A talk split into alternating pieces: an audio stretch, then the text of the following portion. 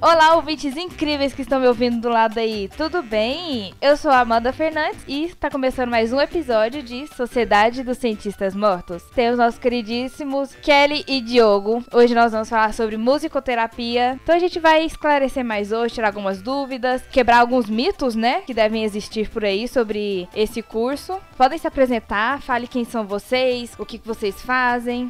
Oi, gente, aqui é a Kelly Dantas. Eu sou musicoterapeuta, graduada pela Universidade Federal de Goiás, no finalzinho ali de 2017. Também tenho um projeto à parte musical chamado Som DK, com esse rapaz que também vai falar com vocês, o Diogo. E atualmente eu trabalho na clínica, atendo crianças com autismo, é, atendo idosos também. Tenho experiência com adolescente, tenho experiência com adulto, trabalhei é, um pouco com reabilitação trabalhei, trabalho né, atendendo afasia, vários tipos de problemas no sentido neurológico.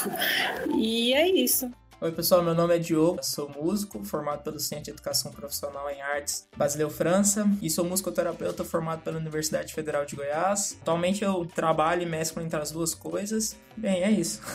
e por último, porém não menos importante, temos... Fala, meu povo! Que é Moisés Hilário. E vamos para mais um episódio.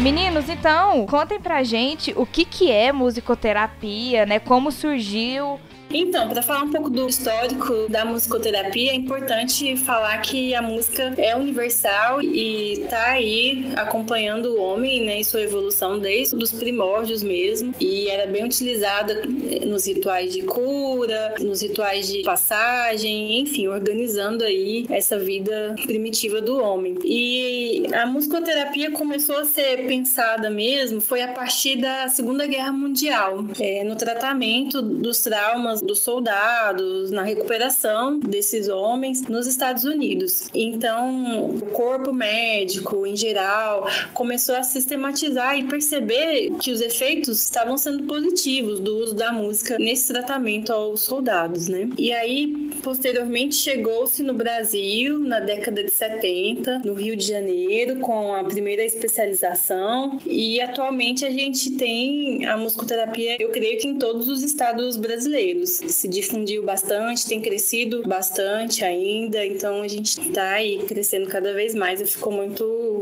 feliz por isso. Sabe desde quando que é o curso lá da UFG? O curso existe da, de graduação desde 99. A especialização começou na, na UFG um pouquinho antes, alguns anos antes, mas aí é, instalaram a graduação na UFG foi desde 99. A musicoterapia, ela usa então os elementos dos sons, né? para algum tipo de tratamento. Mas tem gente que acha que assim, é porque musicoterapia, eu acredito que seja um processo que demanda tempo, né? Deve estar muito ligado à fisioterapia também, é, ajudando ali. E tem gente que acha que fala assim: "Ah, eu conheço musicoterapia, eu faço na minha casa, eu ponho uma musiquinha lá e fico relaxado". Isso não é musicoterapia, né? Pode ser que a pessoa esteja usando a música para se acalmar, mas pode se dizer que é uma musicoterapia? Não, então, para se fazer musicoterapia, né, e é bom que a gente fale isso com bastante firmeza, primeiro você precisa ser uma pessoa graduada na área, ou ser especialista ou graduação, né? A graduação hoje ela tem quatro anos, a gente tem algumas universidades, como a UFG, a Universidade do Rio de Janeiro, em São Paulo, que tem esse, curso de graduação. No curso, durante o curso, a gente aprende várias coisas, principalmente o fundamental da musicoterapia. Como você falou, ah, que a musicoterapia tem as propriedades do som. Na verdade, é das propriedades da música, que é melodia, harmonia, ritmo, que a gente utiliza para gerar saúde. E dentro disso, a gente inicia um processo com o indivíduo. Para esse processo ser iniciado, a gente primeiro faz todo um histórico, uma avaliação musicoterapêutica, que consiste em saber como é a relação desse indivíduo, dessa pessoa com a música. Então a gente precisa saber se a mãe, durante a gestação, ouvia música, que tipo de música que ela ouvia, como que era esse contato dela com o bebê, se ela conversava com esse bebê, porque a ligação da mãe com então, o feto é muito grande através da voz, né? Ele sente, ele escuta, ele tem sensações ali dentro do, do útero.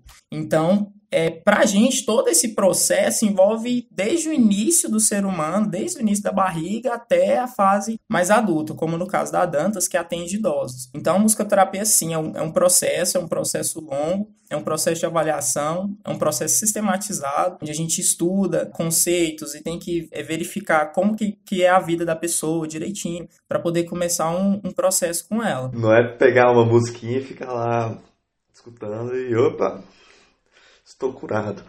Não.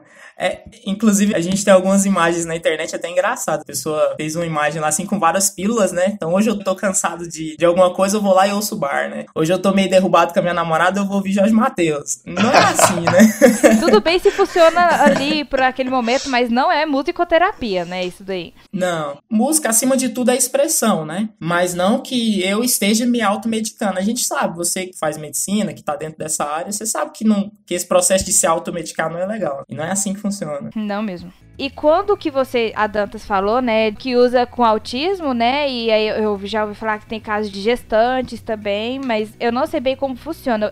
Eu vi um caso de uma senhora que ela tinha Alzheimer e o profissional fazia acompanhamento com ela. Vocês podem falar em quais casos que a musicoterapia faz muito efeito, assim? A musicoterapia ela pode ser utilizada em vários contextos. Tem a musicoterapia em comunidades, em situação de vulnerabilidade, tem a musicoterapia nas empresas, tem musicoterapia atuando em vários contextos assim. Então, na parte clínica, na parte de crianças com atraso no desenvolvimento, reabilitação. Então, é muito vasto, né? É muito vasto esse campo de atuação. O que eu posso falar em quais casos casos é que vai depender muito da demanda, da necessidade do indivíduo, né? Para isso a gente colhe esses dados, tem uma anamnese, uma ficha musicoterapêutica específica, que a gente vai conhecer essa história de vida do indivíduo, história clínica, sua identidade sonora. Então tudo isso vai ser levado em consideração para poder se iniciar esse tratamento. E a musicoterapia hoje está inserida no SUS, nas práticas integrativas complementares, né? também no sistema de assistência social. Então tem várias possibilidades de se atuar. Eu imagino que muitas pessoas, quando ouvem falar de musicoterapia, imaginam que seja uma coisa meio que abstrata o funcionamento, né? Mas depois de acidentes de trânsito, para voltar com a função motora, a musicoterapia também é utilizada, né? Seja para respiração ou para o uso de algum músculo, né? Através de algum movimento. Isso é também muito legal, né? É, lá no CRER, né? A gente tem musicoterapia no CRER e o trabalho lá, por exemplo, com pessoas amputadas. O corpo, ele precisa entender que aquele membro se foi, né? Mas o cérebro nosso, ele continua mandando sinapses, continua mandando impulso nervoso, a pessoa continua sentindo. Muitas delas sentem dor. Então, a gente trabalha lá nesse sentido. A Dantas teve um, um trabalho muito legal lá, ela pode falar até melhor do que eu, que ela fez. Eu fiz o aperfeiçoamento. Aperfeiçoamento, isso. E os pacientes nossos lá, desde pessoas com esse tipo de comprometimento até outros tipos, né? Então, assim, é um trabalho bem, bem, bem bacana de você pegar um processo com esse tipo de indivíduo e você ver o caminhar dele até ele entender, o corpo dele entender que esse membro não tá lá mais. E sobre o, as áreas que a Dante estava falando, eu tive dois pacientes muito interessantes. Um deles era normativo, a gente chama de normativo aquele tipo de indivíduo que não tem nenhuma comorbidade, nenhuma doença aparente, né? E eu tive um, uma criança, na época ela tinha uns 4 anos, com atraso no desenvolvimento global, que é quando não fala, não anda direito, ele não consegue pegar um copo, vai beber água, se derrama todo. E foi bem legal porque eu atendi ele durante 3 anos. Perdão, 2 anos. Eu atendi um ano lá na clínica, que é onde a gente faz estágio pela universidade, e numa clínica fora, né? Que foi lá na Pestalozzi. E assim, o desenvolvimento dele dentro desses dois anos foi muito grande. Tanto que a mãe dele até hoje me procura, me liga. Ele fala hoje meu nome, ele não falava, ele não andava. E é legal, assim, você vê o processo. É porque a música faz crescer uma relação de afeto também, né? Também.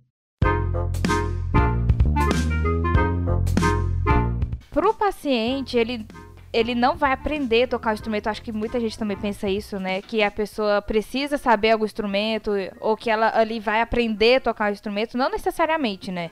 Pô, legal essa pergunta, hein? O que as pessoas geralmente perguntam pra gente. A pessoa não precisa saber tocar, não precisa saber cantar. O foco ali da musicoterapia, embora a gente também possa usar isso como uma forma educacional, mas o nosso foco não é estético, ou seja, não é fazer a pessoa tocar igual um instrumentista famoso ou sair cantando. Não, o nosso foco não é esse. Para isso existe a figura do educador musical, do instrumentista, né, que é a pessoa formada no instrumento, para ensinar. O nosso papel ali, realmente, o foco nosso é trazer saúde, é terapêutico. Então, embora a Focos gente... bem diferentes, né? Isso, são objetivos diferentes, né? O caminho às vezes é um pouco semelhante. Mas, mas tem as duas técnicas, não tem? Eu tava lendo que parece que tem tipo a terapia passiva e ativa. Não sei, pode, pode estar tudo errado, mas um desses dois a pessoa só escuta e a outra vocês fazem que a pessoa possa tocar também e aí vocês acompanham, alguma coisa assim. Assim, nas minhas pesquisas super profundas. Não sei se tá certo. É, alguém leu, hein? Deu uma pesquisada aqui. A gente tem os métodos, as intervenções em musicoterapia, elas vão poder seguir essas duas vertentes. Ou ativa, que é paciente fazendo a música, tocando, cantando, improvisando, compondo, junto com o musicoterapeuta. Ou passiva, que a gente pode chamar também de receptiva, que ele vai ficar numa, numa situação mais de receber essa intervenção, esses estímulos, né? Pode ser sentado, deitado, enfim, seja qual for o objetivo. Então, as técnicas musicoterapêuticas, elas caminham nessas vertentes, ativa ou passiva receptiva, né? Que a gente pode falar. Eu posso puxar um assunto já nesse aí?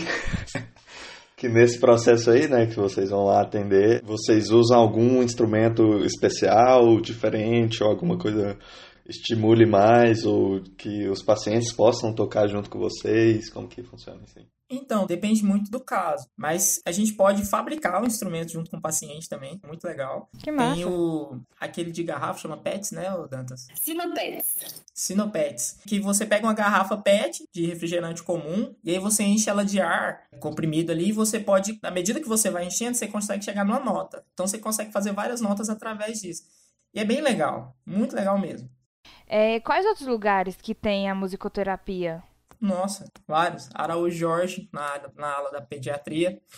É bem acessível, então. Não, tem a clínica de musicoterapia da Universidade Federal de Goiás também, que tem atendimento gratuito. Tem lá na Pestalozzi. A pai. A PAI, isso, na PAI. Tem também. Como é que chama aquela a clínica lá de. Fica ali perto da BR? Que é para paciente com transtorno mental? Ah, é a Pax Clínica. Tem essa clínica e tem a outra. Enfim, tem também nos CAPSES, que são centros de atendimento psicossocial. Uhum. Tem dentro dos atendimentos com, com, com criança e adolescente. Tem o CAPS Girassol, né, que atende adolescente aqui perto do CEPAL também. Tem vários. Tem na área organizacional, dentro de empresas, a gente também pode atuar. Outra dúvida aqui é que, dependendo do caso que vocês vão atender, tem algum instrumento especial ou específico? Tipo, ah, bateria para esse tipo de caso aqui é melhor e violão para esse tipo de caso aqui é melhor? Ou tanto faz, ou depende da pessoa?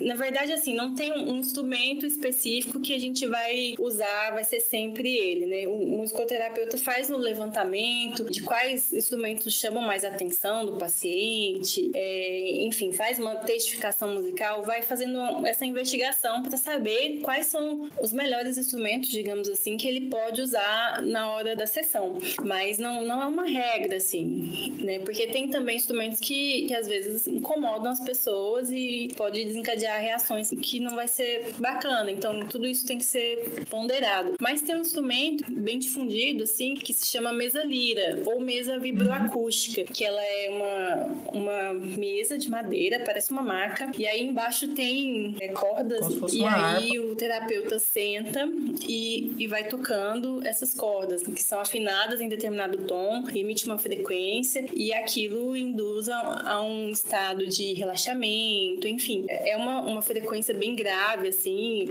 Então, ela é bem específica e muitos colegas têm, compram, utilizam ela né, enquanto uma experiência receptiva, uma técnica e se trabalha também. Tem estudos nela com pessoas com Parkinson, também pessoas com dependência química, paralisia cerebral. Tem alguns estudos que têm sido desenvolvidos com, essa, com esse tipo de instrumento, né? E tem crescido também o, o, os estudos com ela. Então, é bem, bem interessante. Depois vocês podem até pesquisar olhar no YouTube, mesa lira. Então, sobre essa questão do instrumento, nos meus casos de atendimento variou muito de paciente. Por exemplo, eu tinha uma paciente que ela não gostava de bateria, não gostava de instrumento muito alto, que ela era autista. Então eu trabalhava um pouco mais com violão, ela adorava meter a mão no violão assim, ó, puxar as cordas.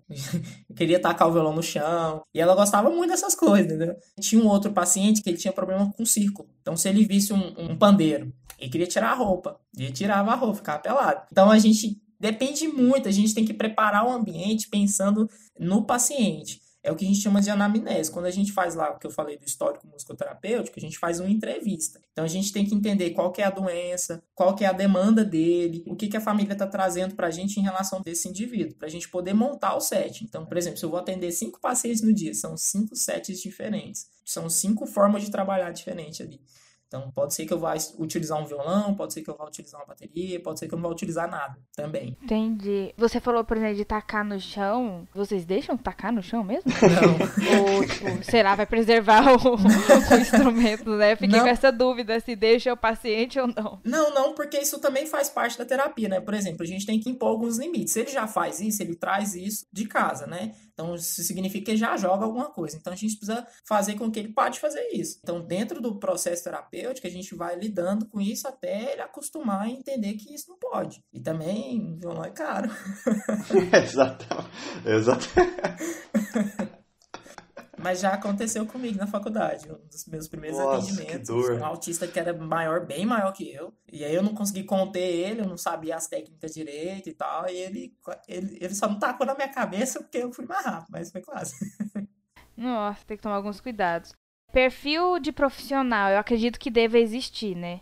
Ou não ou não? É importante sim falar sobre o perfil. Acho que qualquer profissão tem o seu perfil e para o musicoterapeuta não é diferente, né? Como primordial, a gente pode falar da música, que é indispensável o musicoterapeuta saber dominar um instrumento, saber cantar, ser afinado e, se possível, se ele não souber, se tiver coisas a desejar musicalmente, ele precisa buscar isso, buscar se aperfeiçoar e também, enquanto ser humano, ter o seu seu próprio processo terapêutico. Fazer terapia é importante porque vai lidar com o sofrimento de outras pessoas, vai lidar com gente, com ser humano. Então é bem importante se conhecer, ter o autoconhecimento e também eu creio que ter a mente aberta para sempre buscar novos conhecimentos, se aprimorar, porque a saúde, a ciência sempre está evoluindo. Então é importante o musicoterapeuta acompanhar as mudanças, as tecnologias ser antenado para poder é, oferecer um atendimento de forma integral, né, de forma atualizada ali, como a gente está vivenciando agora, a pandemia. Então, a nossa categoria mesmo passou por várias modificações de estratégias, então é importante acompanhar essas mudanças e buscar sempre o aperfeiçoamento. É, é que é negócio, né? Assim, posso até saber um pouquinho formatar um computador e instalar um programa, mas eu não vou saber fazer TI, entendeu? Exato. Então, assim, tem algumas coisas que a gente precisa investir, estudar. Eu posso até entrar na faculdade sem saber tocar um instrumento. Porque, assim, na, no curso de musicoterapia é diferente do curso de educação musical e de instrumento, licenciatura que a gente chama. Então, por exemplo, a pessoa do curso de musicoterapia hoje, ela não precisa entrar sabendo tocar um instrumento. Ela pode fazer a prova lá, passar e desenvolver isso durante o curso. Mas se você não desenvolve, quando você se forma, você vai ter uma grande demanda aí para você suprir. Porque nossa principal ferramenta de trabalho é o musical. Não tem como a gente fugir disso. E aí, se a pessoa não consegue tocar, não consegue cantar, não vai ter jeito dela atender. Então, acaba que você traça um perfil. É, surgiu algumas dúvidas que eu tinha perguntado lá no Instagram. Aí, uma que eu gostei muito é se existe alguma contraindicação.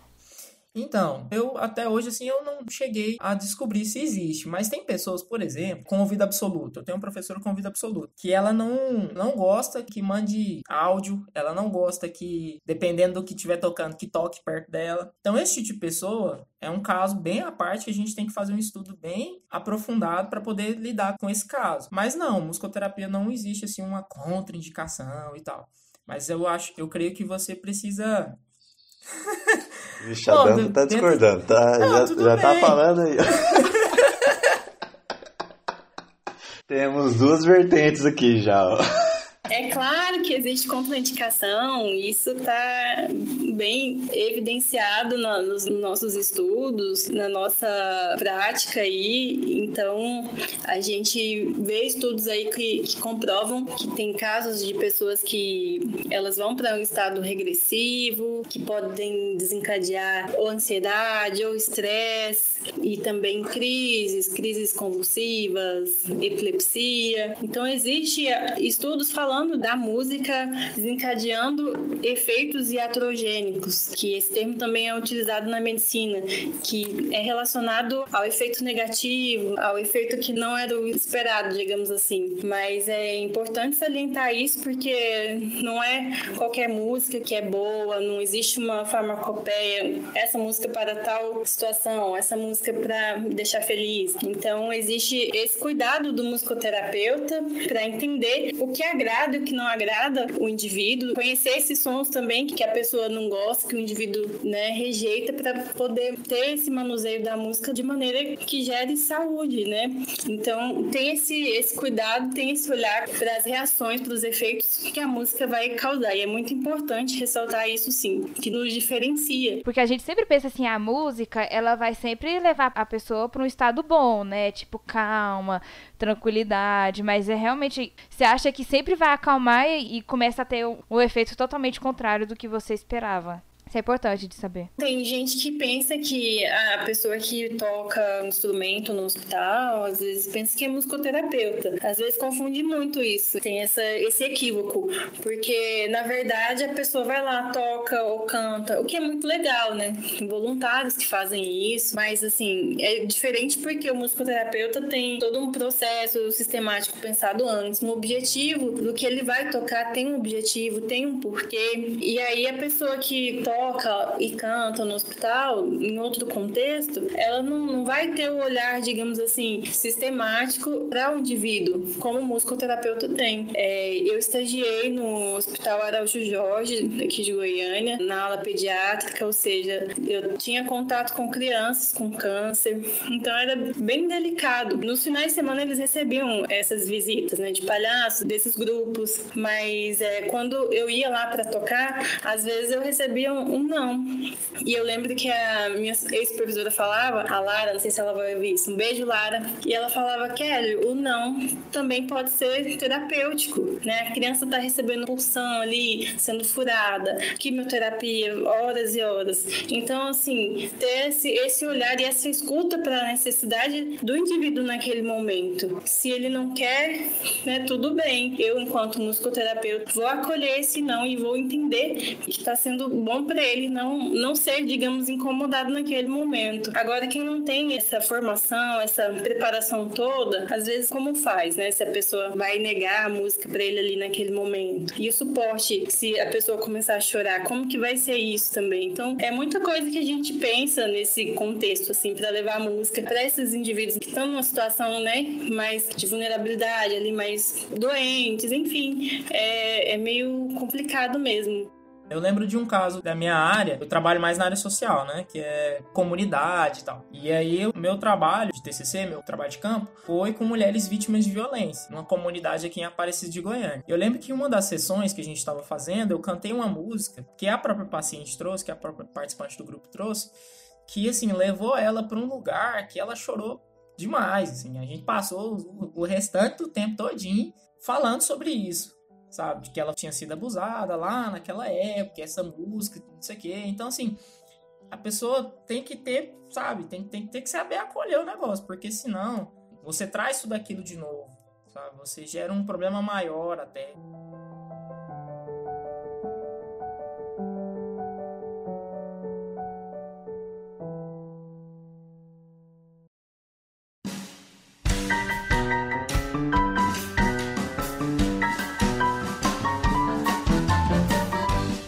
Pergunta paradoxal aqui. Não sei se vocês já tiveram o caso ou se já existiu algum caso em música, música terapia de atender surdos.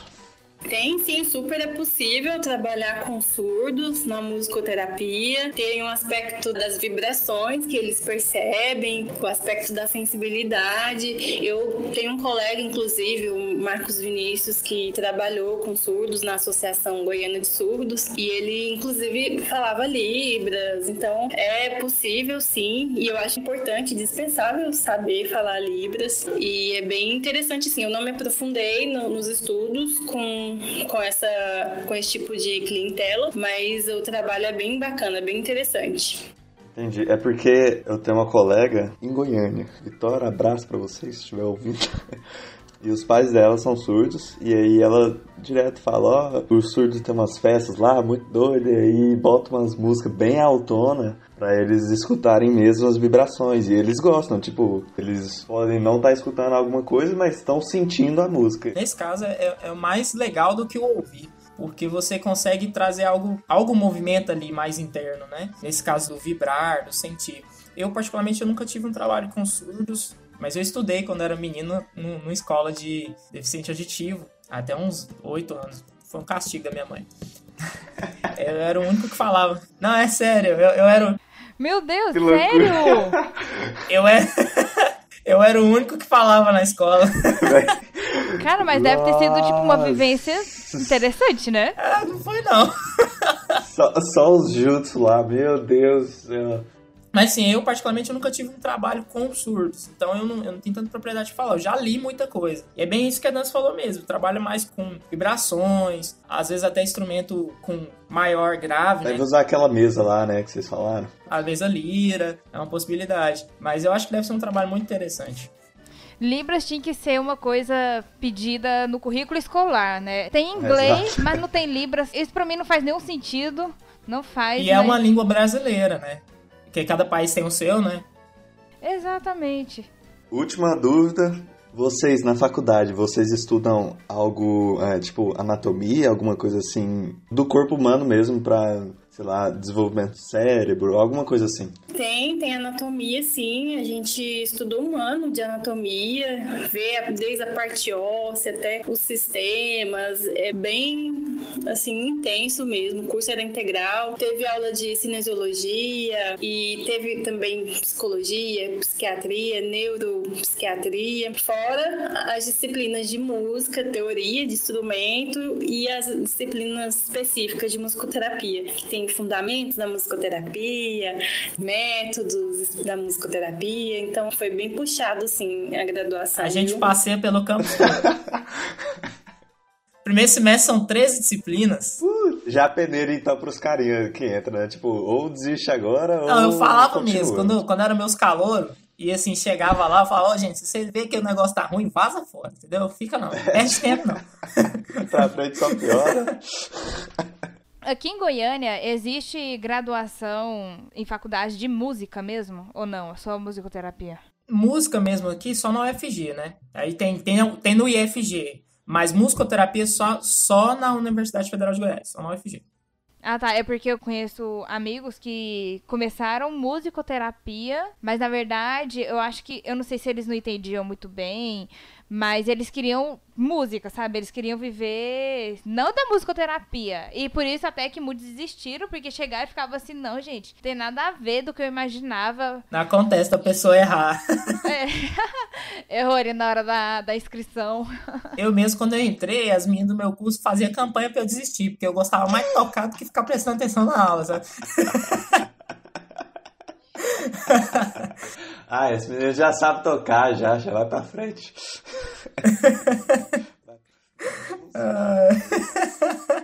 Mas vocês aprendem escala, essas coisas ou não? Assim, a música ela acompanha a gente até o final do curso, praticamente. A gente tem disciplinas até o final do curso. Então a gente tem aula de instrumento, aí você pode escolher entre dois atualmente, que é piano e violão. Você tem as aulas de música, que tem solfejo, que você lê partitura. Eu peguei uma disciplina chamada Arquitetura da Música, mas isso aí foi optativa. Tem disciplina de cultura musical, cultura musical brasileira, tem história da música, tem coro. É muito completo, né? Muito. É, e, e, tem as outras disciplinas que, por exemplo, eu fiz uma disciplina com o pessoal da medicina na minha época, que foi, inclusive, foi anatomia. Eu fiz com o povo da medicina e também fiz no, no, no, quando eu entrei, né? E fiz com o povo da enfermagem. E aí o pessoal ficava perguntando, ah, de onde vocês são? Fala, da musicoterapia, mas o que, que vocês estão fazendo aqui? Eu falava, ah, tamo aí, né? Tamo aqui matando tempo aqui. Andando no campus aqui, de boa. Ah, tô na volta. Gente, então, muito obrigada, viu? Foi incrível. Acho que deu pra esclarecer muita coisa. Muita tanto pra coisa. mim, Moisés, é, para quem estiver ouvindo. Acredito que muita gente não tem muita ideia do que, que se trata, né, da musicoterapia. Não tem realmente ideia de quais são as aplicações, né, do seu funcionamento. Então, acho que esclareceu bastante. Agradeço muito por vocês terem topado a ideia, topou Assim, falei com o Diogo, o Diogo já topou na hora, pedi pra falar com a Dantas, deu tudo certo. Agradeço muito. Moisés, algumas palavras? É, Eu só tenho que agradecer. Esse episódio ficou muito bom. Vou te falar, viu? Foi muito top. Vai ter bastante conteúdo pra editar aí. Que dó. Vai, vai. É, essa parte a gente não fala, que eu vou sofrer um pouco. Então, eu quero agradecer pela oportunidade, pelo espaço que vocês proporcionaram pra gente. Dizer que é muito importante para a musicoterapia. Inclusive, agora a gente está no momento da regulamentação da profissão. Tem um projeto de lei na Câmara dos Deputados e, com fé em Deus, a gente vai conseguir se regulamentar, porque é importante para poder diferenciar, né? Ah, o músico que toca no hospital do musicoterapeuta, para não ter esses equívocos, para garantir que o profissional devidamente qualificado ofereça o serviço de fato. E eu tenho o meu Instagram profissional, que é mtkellydantas. Se vocês tiverem alguma dúvida, se precisar de algum esclarecimento, eu estou à disposição. E mais uma vez, um beijo a todos e obrigada. Oi, gente, eu queria agradecer também o espaço. Eu, assim, embora eu, eu seja, primeira formação minha seja músico mesmo, mas assim, musicoterapia pra mim é, um, é algo que eu realmente me apaixonei, é algo que eu vivo, que eu respiro, que eu leio muito. E é uma profissão muito bonita, uma profissão muito honrosa. E a gente tá em processo de regula- regulamentação, como a Dantas falou, e é um processo já bem longo, estressante, mas que tá aí e a gente precisa de apoio. Então, se você gosta da musicoterapia, eu tô falando pro ouvinte, pra vocês também, apoia a gente aí nessa causa. Então é isso, gente. Um beijo. Muito obrigado Tchau e falou. e até.